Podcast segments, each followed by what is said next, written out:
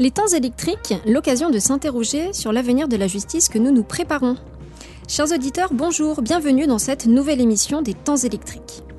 Fini les poissons d'avril en ce milieu de mois, mais quand même, l'envie de vous parler est de décrypter pour vous euh, le phishing et autres mauvaises blagues d'un genre nouveau qui vous ont peut-être déjà touché comme elles touchent des milliers de personnes à travers le monde, les cyberarnaques. Pour discuter de cette évolution du phénomène criminel et des réponses à y apporter, je suis très heureuse de recevoir le colonel Jérôme Barlatier. Bonjour. Bonjour.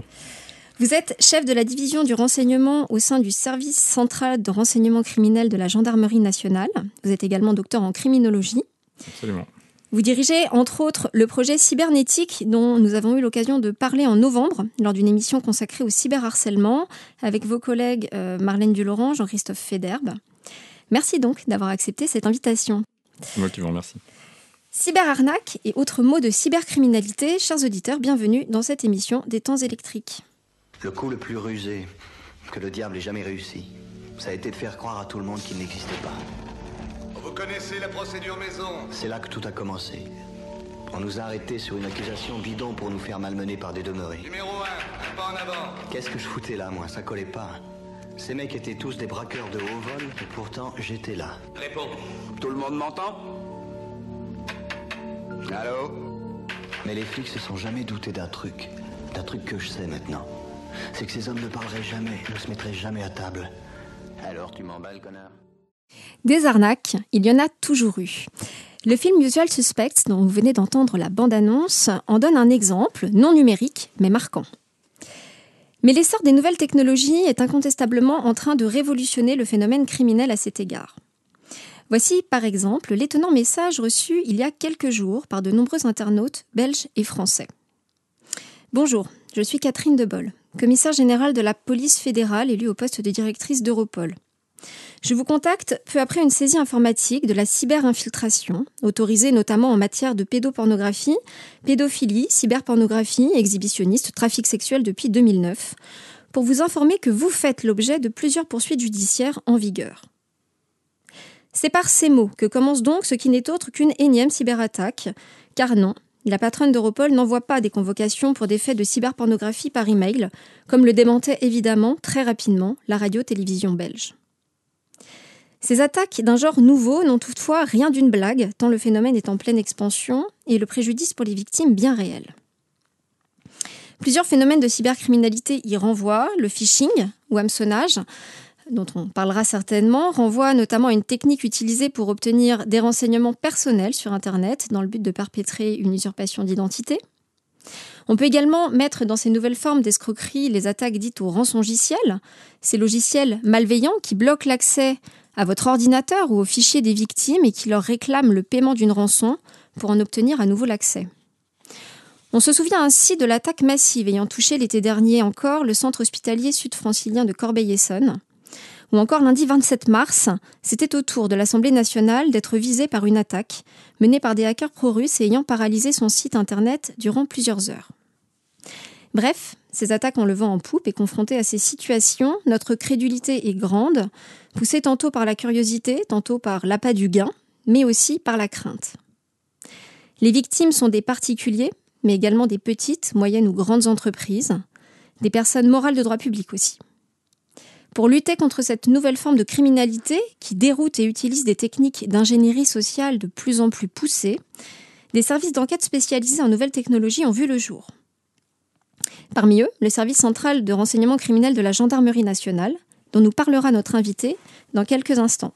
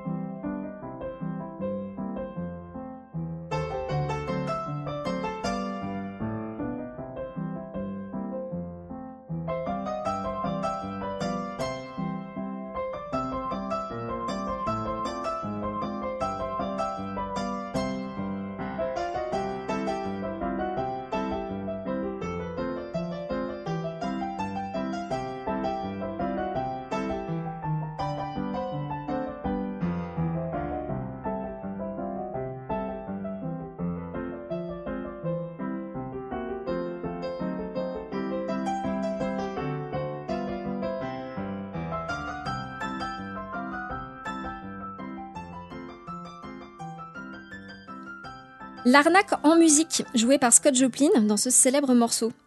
L'arnaque, les arnaques, on va donc essayer de faire le point avec vous, Jérôme Barlatier, sur ces nouveaux phénomènes qui nous tombent dessus sans qu'on s'y attende souvent. Vous avez récemment publié un article consacré au renseignement criminel au service de la lutte contre la cybercriminalité au sein d'une revue de criminologie italienne. Vous y citez un chiffre qui interpelle. Alors que 40 ans avaient été nécessaires au trafic de stupéfiants pour arriver à maturité, vous dites il aura fallu moins de deux décennies, deux décennies pour ériger la cybercriminalité en la menace criminelle majeure.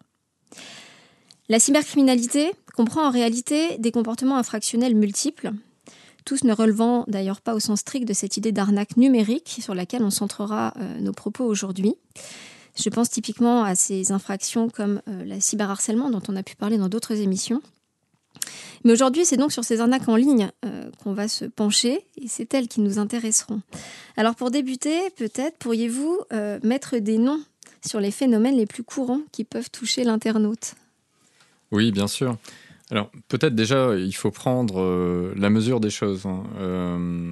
il y a la mesure de ce que l'on voit, puisqu'en fait les victimes viennent nous communiquer les infractions euh, qui les ont touchées, mais il y a également les infractions que nous allons détecter. Et euh, dans cette masse, hein, euh, ce dont il faut avoir conscience, hein, c'est que sur l'ensemble des infractions cybercriminalité qui sont détectées par les forces de l'ordre, la recherche nous indique que nous captons à peu près, peut-être, une infraction sur 20. Et donc, le phénomène cybercriminel est bien plus important euh, que celui qui est vu aujourd'hui par les forces de l'ordre. Et nous ne savons pas si l'échantillon que nous voyons est un échantillon représentatif. Au sein de cet échantillon, ce que l'on peut voir, hein, c'est que euh, depuis 2015, hein, euh, les infractions à la cybercriminalité, en tout cas c'est ce que nous dit Europol et ce que disent un certain nombre de chercheurs, ont dépassé en volume hein, les infractions de la criminalité du monde physique. Et en fait, cette bascule euh, démontre ou explique en partie la raison pour laquelle la criminalité du monde physique stagne, alors qu'on aurait une augmentation, on regarde euh, nos chiffres, d'à peu près 20% par an de la cybercriminalité, donc une augmentation qui mathématiquement est exponentielle. Euh, ce qui veut dire qu'aujourd'hui, la cybercriminalité est la majeure partie de la délinquance qui touche nos concitoyens. Et parmi ce volume-là, ce volume considérable, les escroqueries représentent 75% les cyberarnaques, comme vous dites.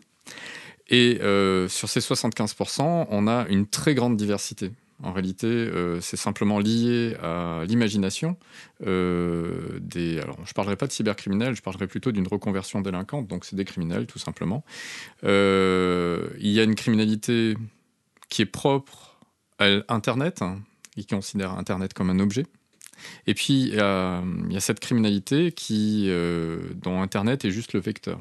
Et c'est celle-là, en fait, celle des escroqueries. Cette criminalité dans Internet et le vecteur, euh, elle va concerner euh, des fraudes de basse intensité euh, qui vont passer par les réseaux sociaux, par exemple, hein, des fausses bonnes affaires sur le bon coin, des fausses locations de vacances, hein, une fausse location étudiante. ça va également concerner, par exemple, des fausses offres d'emploi sur Internet, sur le site de Pôle Emploi. Euh, ou tout simplement du, du hameçonnage par mail hein, euh, en vue euh, de récupérer des données relatives à des individus. Donc c'est quelque chose qui est extrêmement diversifié et qui nécessite de la part des concitoyens une bonne hygiène numérique hein, pour pouvoir s'en prémunir. Sachant qu'en ce domaine-là, notamment sur les arnaques, les bons réflexes des citoyens valent mieux que la répression puisqu'en fait, retrouver derrière les, les, escrocs est quand même quelque chose d'assez difficile. alors ça, effectivement, sur les réflexes à avoir, je pense qu'on va, qu'on va en rediscuter euh, parce que c'est certainement le, euh, une des clés, comme vous le, soulignez, euh, dans la réussite de cette lutte. Mais peut-être pour comprendre encore plus le, les aspects techniques dont on parle, sans, rentrer trop non plus dans, la technique, hein, je vous rassure, mais une fois qu'on a cliqué sur ces liens, vous évoquez des mails malveillants qui sont envoyés. Vous évoquez le fait, en surfant sur euh, des réseaux sociaux, d'avoir une publicité qui s'affiche et très alléchante, sur laquelle instinctivement on se dirige, euh, pour que euh, l'auditeur et l'internaute comprennent ce qui se passe après, parce qu'on n'a pas forcément conscience au moment du clic qu'on est déjà happé dans cette, dans cette spirale. Alors qu'est-ce qui se passe après ça? Effectivement, sur, sur, cette, sur, ce symbole, sur cette logique du clic, euh, il peut se passer beaucoup de choses, puisqu'en réalité... Cette instantanéité, elle est déroutante, en fait. Parce que On n'a pas la sensation de se faire avoir. Alors, sur, ça peut être soit un courriel que l'on reçoit, dont on n'identifie pas forcément la personne à l'origine, et euh, qui contient une pièce jointe ou un lien. Euh, et cette pièce jointe, quand elle s'ouvre, ou ce lien, quand on y accède, hein, euh, et provoque un téléchargement sur notre ordinateur, sur notre téléphone, sur notre outil numérique, peut installer par exemple des virus. ça, c'est un premier cas de figure. donc là, en fait, c'est le criminel qui va se projeter dans l'univers numérique de la victime. Euh, il y a également des liens qui nous conduisent hein, tout simplement sur des plateformes hein, qui sont des plateformes d'apparence euh, licite, hein, soit des sites d'administration, soit des sites commerciaux, euh, alors qu'en réalité c'est juste une façade destinée à la collecte de données ou à faire entrer les personnes dans un processus d'arnaque. Une chose à laquelle il faut particulièrement faire attention d'ailleurs sur ces sites, que ce soit sur les adresses mail, les mails que l'on reçoit ou alors des sites sur lesquels on va, c'est ce que l'on appelle le typo squatting c'est-à-dire les adresses qui ressemblent étrangement euh, à une adresse d'administration ou d'entreprise, mais qui en réalité, euh, à un tiret ou un point particulier ou euh, à une lettre particulière, vont, nous conduire sur un site d'arnaque. Oui, c'est ça, j'allais vous demander comment on le voit. Il y a des adresses tout à fait farfelues et si on regarde l'expéditeur, on, peut se douter que, que, la chose est douteuse, mais là... Euh, bah, c'est ça, c'est-à-dire qu'on peut avoir par exemple un site euh, en financegouv.fr, euh, donc si c'est finance.gouv.fr, peut-être que ce site sera légal, puisqu'en fait il correspond au site, au site réel des finances publiques. Dans ce cas-là, peut-être qu'on pourra faire les démarches pour payer ses impôts dessus. Ou alors tomber sur un site finance sans S ou un site finance-gouv.fr, et dans ce cas-là, on tombe sur un site qui est un site frauduleux. Alors, généralement, euh, les administrations comme les entreprises hein, s'arrangent pour acheter des noms de domaine hein, qui sont le plus proches des leurs pour éviter ce type d'arnaque, mais on n'est jamais à l'abri de ce genre de choses. Est-ce qu'il y a d'autres moyens, finalement, que de regarder le nom de l'expéditeur? Alors là, on a l'exemple du mail, mais quand on est sur le cas des réseaux sociaux pour se rendre compte que la publicité et trompeuse. Oui, alors il y a, beaucoup de circulation d'informations sur ce qu'on appelle les scams, c'est-à-dire les, arnaques en ligne. Et euh, donc il y a des sites hein, qui recensent ces scams. Et tout simplement, en fait, il y a la possibilité de vérifier ce genre de choses. Euh, ça vaut également pour les annonces en ligne, euh, en se disant, voilà, à partir d'un numéro de téléphone, par exemple, qui est régulièrement utilisé par des arnaqueurs, euh, la possibilité de se dire, tiens, ce numéro de téléphone, moi je l'ai déjà eu. voilà. Donc il y a beaucoup d'échanges sur les réseaux sociaux, sur des plateformes qui permettent, modulo une petite recherche, hein, de pouvoir désamorcer ces situations criminelles. D'accord. Et alors, Parmi vous, les peut-être les arnaques ou cyber euh, escroqueries, euh, puisque c'est ce dont on parle, que vous avez eu à, connaître, dont vous avez eu à traiter dans le cadre de votre activité euh, professionnelle, j'aurais envie de vous demander laquelle ou lesquelles vous ont le plus marqué. Est-ce que vous avez des exemples peut-être à nous, à nous donner? Oui, bien sûr. Alors, ça, me permet de préciser quelque chose. Le, service central de renseignement criminel euh, auquel j'appartiens ne fait pas proprement parler des enquêtes cyber. Aujourd'hui, c'est le, commandement de la gendarmerie pour le cyberespace, et notamment au sein de, cette unité, euh, le centre euh, de lutte contre la cybercriminalité, le C3N, qui réalise ce type d'enquête. En revanche, nous pouvons être impliqués sur ce type de dossier au titre du renseignement criminel. Et donc, euh, il peut m'arriver d'envoyer euh, sur, euh, sur certains dossiers des analystes embarqués qui, qui, viennent faire du renseignement criminel en parallèle de l'enquête, ou alors qui viennent débriefer une enquête qui a déjà été réalisée. Et euh, à ce titre-là, pour moi, l'affaire la plus marquante de ces dernières années, parce qu'elle constitue un tournant, euh, c'est l'affaire Encrochat, euh, qui a été conduite par le SRC et le C3N de façon conjointe, qui, rappelons-le, est une Encrochat, donc était un réseau chiffré de communication uniquement utilisé par des malfaiteurs. Et euh, la gendarmerie est parvenue à déchiffrer ce réseau et euh, bah, finalement l'accès à ces communications de façon légale a été euh, une fenêtre ouverte sur la criminalité. Puisqu'en fait, ce réseau était utilisé par de, grands criminels qui ne se cachaient beaucoup moins que sur les autres réseaux qu'ils peuvent savoir écouter. Et donc, ils étaient plutôt confiants et on a assisté à, à la réalité de leur vie. Et ensuite, euh, ça a permis le démantèlement d'organisations importantes, de, cibles d'intérêt prioritaires pour nous, puisqu'en fait, il y avait, il y avait essentiellement euh, des, gros trafiquants de drogue sur cette plateforme. Et euh, également, ça a permis de comprendre la vie de ces réseaux. Euh, en termes de renseignement culturel. Ça a été d'une très grande richesse et l'exploitation de ces données n'est toujours pas terminée. Euh, elle a été continuée par euh, un autre dossier important qui a été le dossier SkyECC, qui était un autre réseau de communication chiffrée. Et euh, dans, un sens un petit peu différent, euh, le, réseau Anom, hein, qui avait été mis en place par euh, les États-Unis, qui avait permis de piéger également pas mal de trafiquants. Voilà. Donc ça, ce sont des, stratégies intelligentes hein, qui allient à la fois le renseignement criminel et l'investigation judiciaire en vue de la lutte contre certains phénomènes. Parce que c'est vrai qu'on a parlé du chiffrement, quand j'évoquais le terme de rançongiciel tout à l'heure, l'idée du, chiffrement utilisé contre la victime parce qu'elle vient, ça vient chiffrer ses données, mais là, vous, évoquez un autre cas de, de chiffrement, le criminel qui se, qui se sert du, du chiffrement pour euh, opacifier ses communications. En fait, on est dans une, dans oui. une logique d'usage euh, différent pour le, pour le criminel ici. C'est bien ça, en fait. Internet, hein, c'est euh, bien souvent la transposition de modèles délinquants, de schémas criminels que nous connaissons par ailleurs. Euh, donc la, cybercriminalité ou les cybercriminels, enfin en réalité il y a une criminalité qui passe par le vecteur numérique ou des criminels qui, recourent au vecteur numérique. Euh, dans ce cas-là, il y a peut-être une... Enfin, il faut casser la spécificité de la cybercriminalité pour la banaliser à l'échelle de la délinquance dans son ensemble. On n'a pas eu l'idée, par exemple, quand les délinquants ont commencé à utiliser la voiture, hein, de se dire qu'il y avait euh, une délinquance propre à l'automobile. Non, l'automobile a été un vecteur de la délinquance. Aujourd'hui, Internet est un vecteur de la délinquance. Et demain, ben, avec l'évolution technologique, hein, la délinquance recourra à d'autres vecteurs. Euh, et donc, Internet constitue un écosystème euh, qui présente des avantages pour le délinquant. Euh, le premier avantage que l'on a évoqué, euh, c'est euh, la question de l'anonymat par le chiffrement, par le fait de mettre des intermédiaires, l'utilisation de pseudos. Donc mettre en place des contre-mesures qui rendent difficile l'accès à l'identité de l'auteur, ce qui est quelque chose qui, est, particulièrement important dans l'équation du criminel.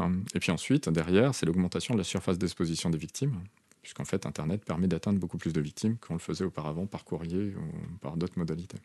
Et d'ailleurs, on a le sentiment que ces victimes, elles sont euh, elles sont plurielles. Enfin, le, profil de ces victimes est pluriel. J'ai cité tout à l'heure des, particuliers, mais aussi euh, des entreprises, personnes euh, droit privé, public. Euh, Est-ce que certains profils sont plus vulnérables que d'autres? On, peut évidemment se douter que certains, euh, du fait de, de l'âge ou, ou d'autres critères, pourraient l'être, mais est-ce que ça se confirme oui, alors il y a alors clairement il y, a, des profils qui sont plus vulnérables. Maintenant, quand on regarde les, courbes de victimation, euh, elles correspondent à peu près à celles de la population, parce que chacun est vulnérable pour une raison différente. Hein. Les personnes âgées par méconnaissance du numérique. Hein, euh, euh, les, les, âges intermédiaires, euh, les 30-40 ans, parce qu'à un moment donné, ben, ils vont chercher une bonne affaire et que malgré tout, cette bonne affaire va quand même les appâter. Et puis les plus jeunes, parce que même s'ils sont nés avec le numérique, ils n'ont pas toujours eu une très bonne éducation au numérique. Hein, et en fait, parfois, euh, ils, peuvent avoir des pratiques euh, qui peuvent les faire tomber dans le panneau. Ce qu'il faut prendre en compte, en fait, hein, et euh, là, je reprendrai euh, la modélisation qui a été faite par mes analystes, c'est que tout le monde est touché en fonction de en matière d'arnaque, nous pensons en termes de palier de crédulité. Euh, si je vous envoie euh, un courriel vous indiquant que je suis un riche héritier euh, dans mon pays et que je souhaiterais rapatrier de l'argent dans le vôtre, et qu'à ce titre-là, si vous pouviez me donner de l'argent dans un premier temps pour couvrir mes faux frais, ben, dans ce cas-là, je vous en serais reconnaissant et vous toucherez la moitié de ce que je gagne, ben, peut-être qu'on va toucher un palier de crédulité assez bas. Mais si j'envoie des centaines de milliers de mails, il y a quand même quelques personnes qui tomberont dans le panneau. Le second palier de crédulité, euh, c'est celui qui pourrait nous concerner. Hein, j'en parlais tout à l'heure, les fausses locations de vacances ou les fausses locations étudiantes. Euh, votre enfant euh, va étudier à Rennes. Euh, on est au mois de juillet, la rentrée est en septembre ou en octobre. Ça vient très rapidement. Vous n'avez toujours pas trouvé de logement. Et puis d'un coup, vous trouvez un petit appartement plutôt sympa dans le centre-ville à un prix plutôt correct en dessous du prix du marché. Vous serez prêt pour bloquer cet appartement à verser 400 euros d'or. Mmh. Et en fait, c'est quelque chose qui est compréhensible, puisque c'est. Euh, on peut croire à la légitimité de l'existence de cet appartement. Ça peut être le cas également sur des fausses offres d'emploi en ligne. Je suis demandeur d'emploi, j'ai une pression pour trouver du travail, là on me propose quelque chose qui est plutôt intéressant. Je vais répondre à cette annonce, peut-être même que je serai prêt à transférer de l'argent pour cette raison-là, euh, avec la promesse d'un emploi. Et puis ensuite, il y a les paliers de crédulité les plus élevés. C'est-à-dire que ceux-là, ils vont toucher, y compris les victimes qui se prémunissent contre ce type d'arnaque. Je pense par exemple euh, alors, au rançongiciel, hein, Mm. pour lequel euh, en fait, on est sur des, des modes opératoires extrêmement élaborés et qui touchent des entreprises qui pourtant se protègent euh, contre les rappeler le cybermenaces. fonctionnement rapidement de, de Alors, Le, le rançongiciel, en fait, est une manière d'inoculer un, malware, un virus, on va dire, pour, être simple, euh, au sein d'un système d'information d'une entreprise, pour bloquer ce système d'information. Euh, et derrière, en fait, il y a tout un business hein, qui consiste à demander une rançon euh, en fonction de, l'interlocuteur. Euh, une entreprise, par exemple, qui va peut-être perdre 5 à 10 millions d'euros tous les jours, sera prêt à payer 1 ou 2 millions d'euros euh, de rançon assez rapidement. Euh, pour, retrouver l'exploitation de ces données. Euh, également, il y, a le, risque de captation de ces données, de vol de ces données par euh, les auteurs de rançongiciel et la revente de ces données derrière. Donc là, il y a un risque particulier. Donc si l'entreprise ne veut pas que ces données soient revendues, euh, elle sera pas très payée pour ça. Les rançongiciels aujourd'hui, c'est sans doute hein, la menace la plus vulnérante hein, en matière de, de cybermenace, parce qu'elle peut tuer une entreprise, voire elle peut abattre un secteur économique. Donc là, il y a un risque particulier. Et ces rançongiciels, ben, les entreprises se prémunissent contre elles, mais au final, ben, même si les plus grandes entreprises arrivent à se prémunir correctement contre les rançongiciels, ça va tomber euh, sur des petites et moyennes entreprises, des collectivités territoriales, des hôpitaux que vous citiez tout à l'heure, euh, des ports, infrastructures portuaires, euh, et voire même, aujourd'hui, nous trouvons des rançongiciels au, au préjudice de particuliers. Par exemple, vous pouvez avoir un blocage de votre téléphone et, pour avoir un déblocage, vous serez prêt à payer peut-être quelques centaines d'euros pour récupérer vos précieuses informations.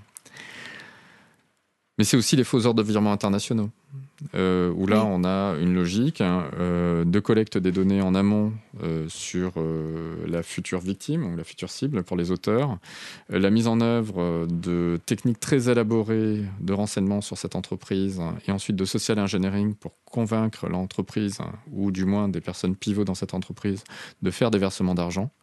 Et, et ensuite, derrière, des systèmes très élaborés aussi sur ces versements d'argent avec des contrebons euh, qui font partir cet argent à l'étranger très rapidement avec l'impossibilité de le rapatrier. Alors du coup, pour les victimes, la question, elle est, simple pour elles. Ces données dont, vous parlez, ces 400 euros d'art que vous avez payés pour l'appartement de, votre enfant euh, à Rennes, je sais plus la ville pris en exemple, est-ce qu'on les récupère? Est-ce qu'on a une chance de les récupérer? Quand bien même on paye cette rançon et quand bien même on dénonce les faits. Alors, dans l'exemple euh, donné à Rennes, euh, non, pas forcément, puisqu'en fait, généralement, les victimes font des paiements par, euh, virement, enfin, sur, la base de modalités de paiement par coupon. Euh, qui sont récupérés à l'étranger. Donc euh, là, il n'y a, pas vraiment de possibilité de rappeler. Dans l'exemple que je donnais sur les faux ordres de virement internationaux, euh, si l'argent est encore dans une banque européenne, il y a possibilité de faire ce que nous appelons un recall et de récupérer une partie de cet argent, s'il n'est pas totalement parti hors Union européenne.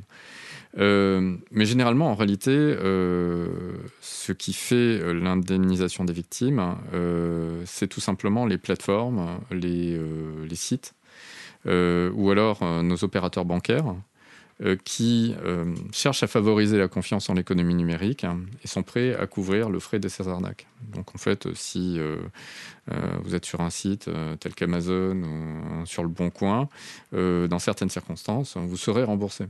Euh, de, de l'arnaque en ligne, tout simplement parce qu'en fait, euh, le, le site a envie que vous continuez à recourir à lui et euh, que vous ne soyez pas dans une sorte de situation d'insécurité chaque fois que vous faites vos achats en ligne.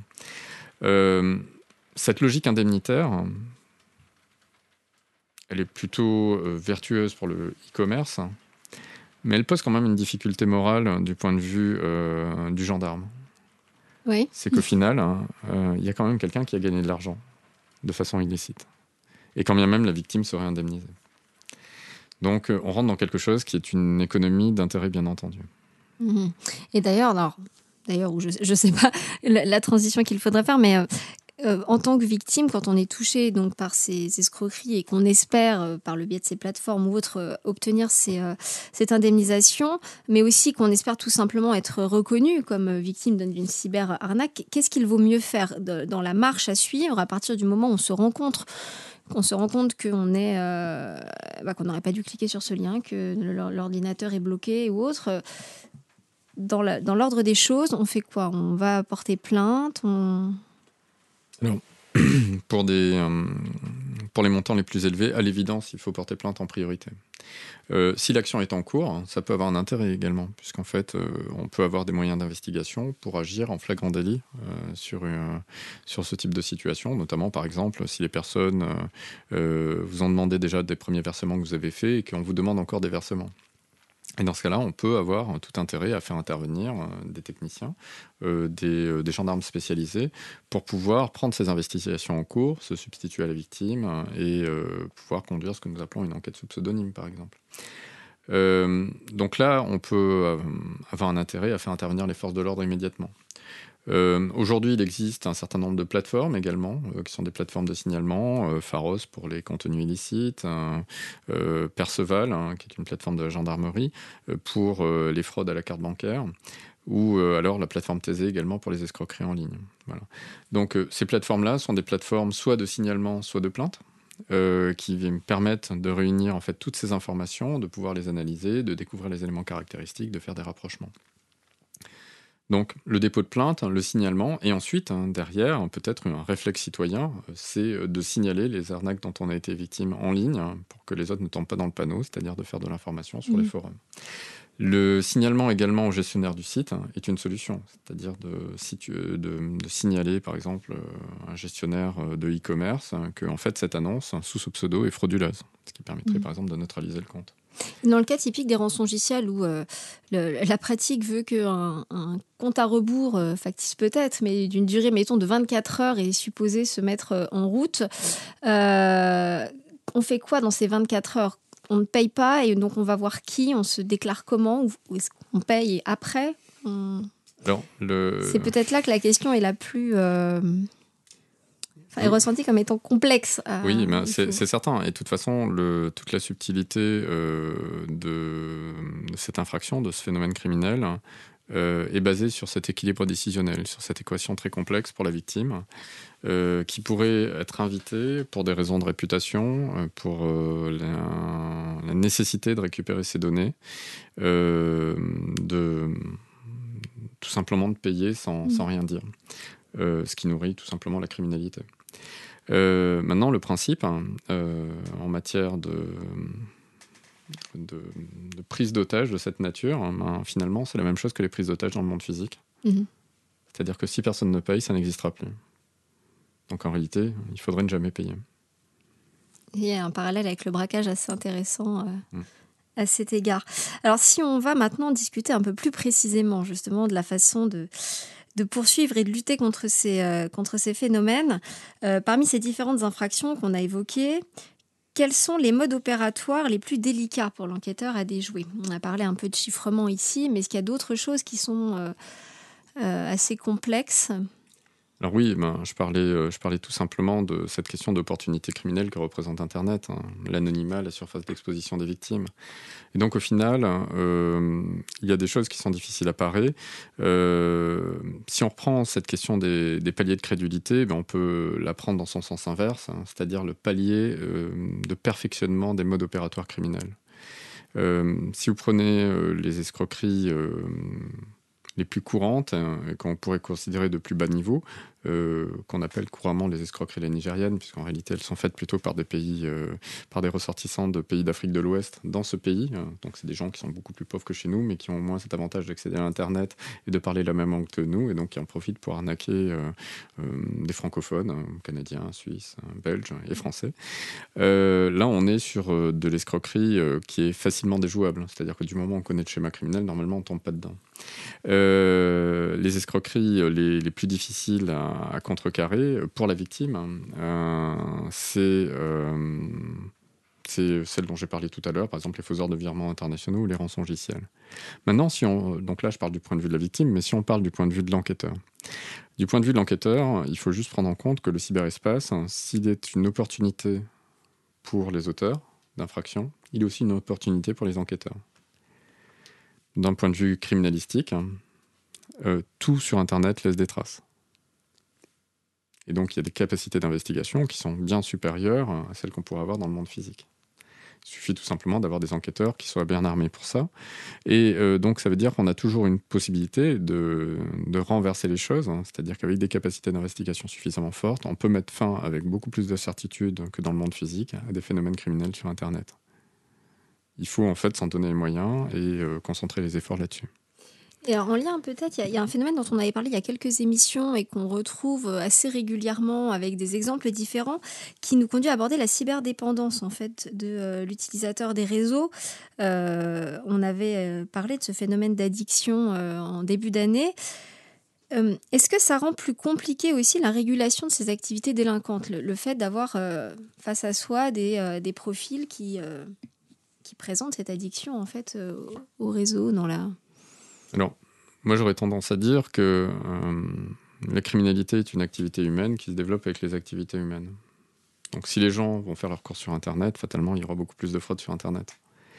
Euh, la question c'est de l'e- l'effet de multiplicateur que cela représente. Euh, si la cyberéconomie se développe, il est très clair qu'on aura un développement corrélatif de la criminalité. Et euh, alors on peut avoir des comportements addictifs, mais euh, est-ce qu'ils sont si différents euh, des, euh, des autres formes d'addiction qu'on peut avoir dans le monde physique Euh, Aujourd'hui, on est tous addicts de notre téléphone, de notre ordinateur, on est tous addicts de notre capacité à nous localiser sans connaître un lieu. on est tous dépendants de ça. Est-ce que ça veut dire qu'à un moment donné, il y, a un particularisme tellement fort de la cybercriminalité. Moi, je pense que globalement, on a quelque chose qui est une forme de criminalité parmi d'autres, avec des gens qui s'orientent vers un domaine. Euh, alors, bon, je sais que le métaverse a un, peu de, de plomb dans l'aile euh, ces derniers temps, mais euh, si demain tout le monde se retrouve dans le métaverse, on aura une criminalité dans le métaverse avec des schémas de fraude qui seront propres au métaverse. Voilà. Donc, moi, je, dirais qu'en fait, le, cyberespace est un espace parmi d'autres sur lequel se déploie la criminalité. Et au plus les gens l'investiront, au plus la criminalité sera importante. Et vous parliez tout à l'heure euh, de l'apport euh, complémentaire différent du renseignement criminel dans cet aspect euh, lié à, à la lutte contre la cybercriminalité. Alors là, on touche au cœur de vos, de vos activités. Est-ce que vous pourriez nous expliquer l'intérêt du renseignement criminel ici et euh, en quoi ça consiste Parce que pour le coup, c'est quelque chose qui est certainement moins connu par nos auditeurs. Oui, bien sûr. Alors, moi, j'ai tendance à. euh, j'ai coutume de dire que le, renseignement criminel, finalement, euh, c'est une préoccupation ancienne avec une méthode nouvelle. Une préoccupation ancienne parce qu'on a toujours euh, voulu comprendre la criminalité, euh, euh, ce, phénomène social particulier qu'est la criminalité. Maintenant, une méthode nouvelle, puisque, en fait, depuis 20 ans, un criminologue anglo-saxon, Jerry Radcliffe, euh, s'est proposé a proposé une méthode. Cette méthode visant à faire en sorte que les forces de l'ordre passent d'une logique réactive. Vous venez déposer plainte, j'ouvre une enquête, je suis en patrouille, je vois une infraction, j'interviens, euh, à une logique proactive, c'est-à-dire une compréhension en amont des phénomènes et des schémas criminels, nous permet de les désamorcer de façon stratégique, en tapant au bon endroit. Et euh, donc, le renseignement criminel, finalement, c'est savoir en vue d'agir pour lutter contre la criminalité. Euh, le service euh, auquel j'appartiens, en fait, a vocation à faire cela, hein, c'est-à-dire d'une part comprendre et d'autre part remédier. hein. Euh, on ne parle pas de réprimer, vous le voyez, on parle de remédier, c'est-à-dire que toutes les solutions légales pour entra- entraver un phénomène criminel sont bonnes. Donc finalement, le renseignement criminel, c'est une diversification des sources, nous allons brasser large, chercher euh, à comprendre les phénomènes, mais pas uniquement au regard de- du, regard un peu fixe que peuvent avoir les forces de l'ordre, regard des plaintes qu'elles prennent, etc. Mais on va aller voir des partenaires. Euh, ben, si, euh, s'il faut comprendre les violences faites aux femmes, on va aller voir les femmes qui, euh, les, associations qui reçoivent les, femmes battues, par exemple. Voilà, parce que tout simplement, ben, derrière, il va falloir récupérer d'un point de vue qualitatif un vécu, et puis récupérer les évaluations de ses propres associations pour les croiser avec les nôtres et déterminer des tendances. Voilà. Donc déjà une collecte assez large, une méthode de raisonnement euh, rigoureuse.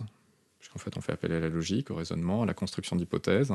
Euh, le but de l'analyste, c'est pas seulement de décrire ce qu'il voit, c'est aussi d'envisager tout ce qu'on ne voit pas sur la criminalité. Je vous disais que finalement, on ne capte qu'un vingtième de la cybercriminalité.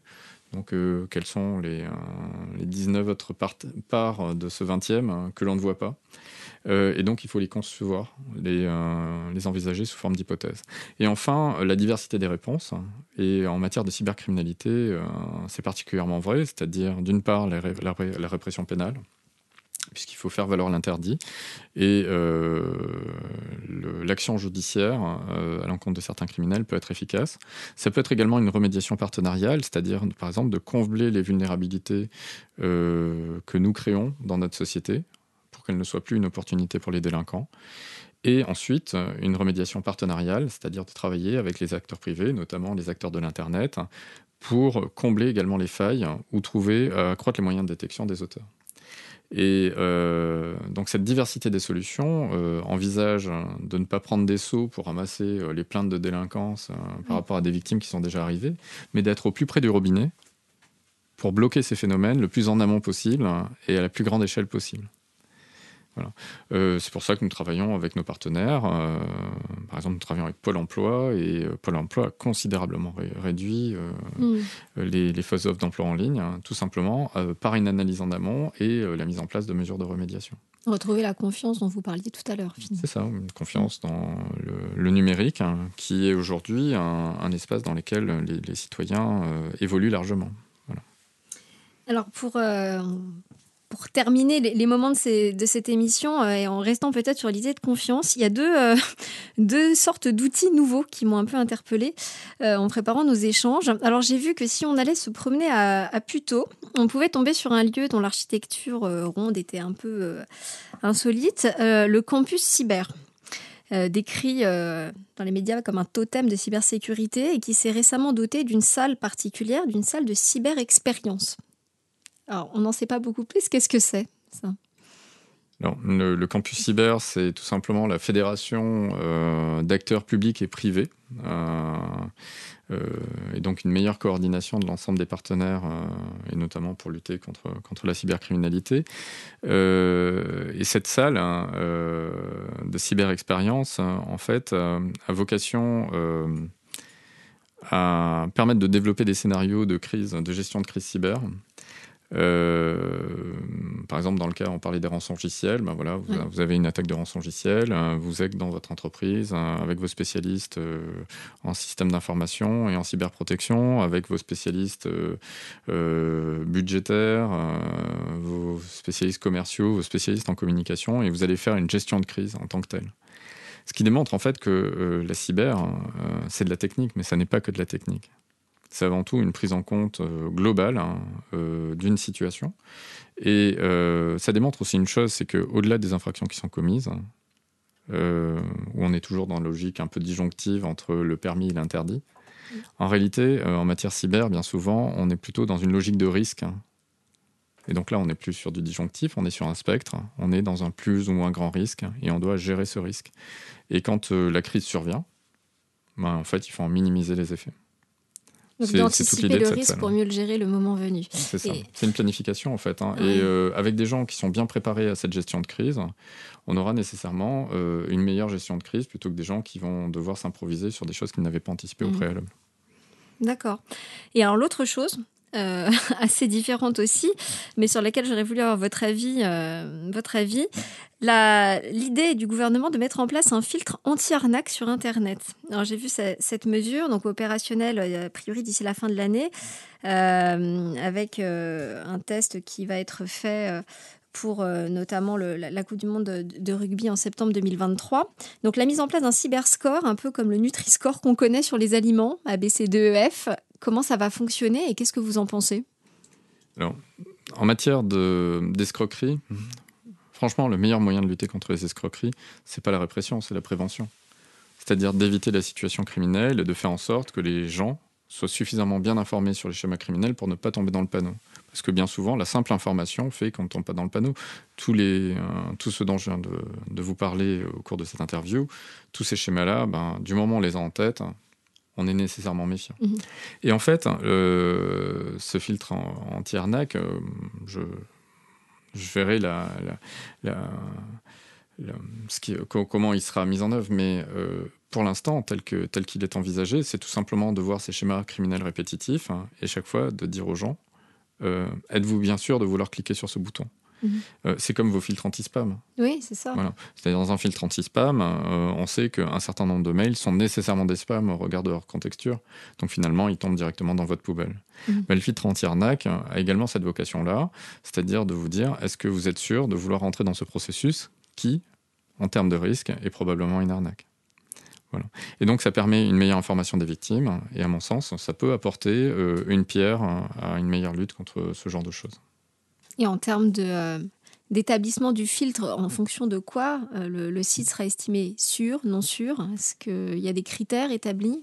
Alors, ces critères, ils peuvent être assez complexes. Hein. Ça peut être à la fois, si c'est un message, par exemple, la contexture du message. Euh, ça peut être la terminaison du nom de domaine. Mmh.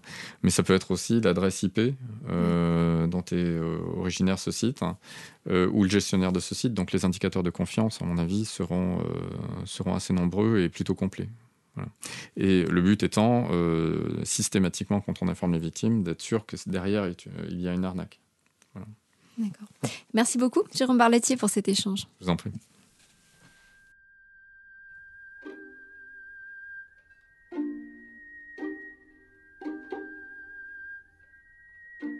Les passants sur son chemin soulèvent leur galure, le chien lui lèche les mains. Sa présence rassure, voyez cet enfant qui bugle, par lui secouru, et comme il est de l'aveugle, à traverser la rue, dans la paix de son jardin. Il cultive ses roses, monsieur est un assassin. Quand il est morose, il étrangle son semblable dans le bois de Meudon. Quand il est inconsolable, quand il a le bourdon à la barbe des voisins qui le trouve sympathique. Monsieur est un assassin, je suis son domestique et je classe le dossier. Sous les églantines, je suis un peu jardinier et je fais la cuisine. Il étrangle son prochain quand il a le cafard. Allez hop dans le bassin sous les nénuphars et je donne un coup de balai sur le lieu du crime où il ne revient jamais, même pas pour la frime sans éveiller les soupçons. Aux petites heures, nous rentrons à la maison. Je suis son chauffeur,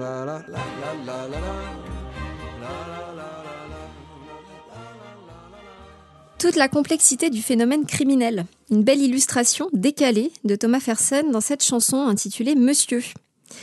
Il y a toujours eu des arnaques, mais avec l'essor des nouvelles technologies, il se pourrait bien qu'il y en ait de plus en plus, donc, et qui questionnent notre crédulité face à ces phénomènes et notre dépendance à la technologie. Pour prolonger cet échange, je vous propose donc la lecture d'un extrait de la troublante nouvelle de Philippe Cadic, dernièrement publiée en 2022 sous le nom d'Arnaque et compagnie, mais datant dans sa version originale du milieu des années 1960. Un technicien d'entretien avait surpris les machines d'InfoSub que possédait Arnaque et compagnie en train de commettre un acte contre nature. L'ordinateur numéro 5 avait transmis une information non mensongère. Il faudrait le démonter afin de voir pourquoi, et de découvrir à qui l'information exacte était parvenue. Sans doute n'y aurait-il aucun moyen de s'en assurer. Mais la porteuse conservait une archive de toute information transmise par la banque informatique dont les appareils se situaient ici et là sur Terre. Et celle-ci concernait un rat.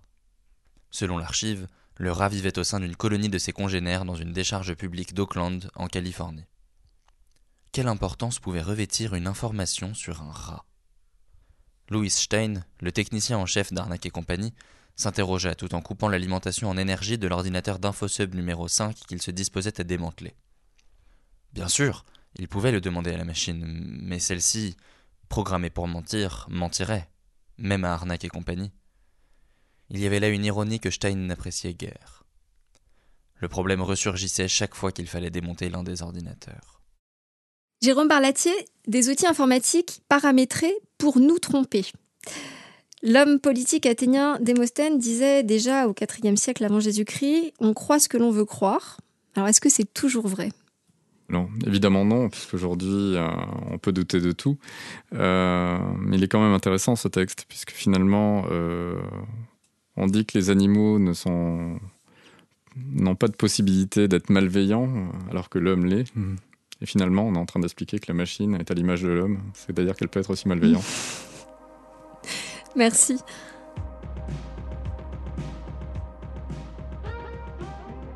Merci à vous qui nous écoutez d'avoir suivi cette nouvelle émission des temps électriques. J'y ai reçu aujourd'hui le colonel Jérôme Barlatier, chef de la division du renseignement au sein du service central de renseignement criminel de la gendarmerie nationale. Vous retrouverez toutes les références citées dans l'émission sur notre site internet d'Amicus Radio, rubrique Les temps électriques. Une émission préparée et enregistrée avec Marin Hirsinger.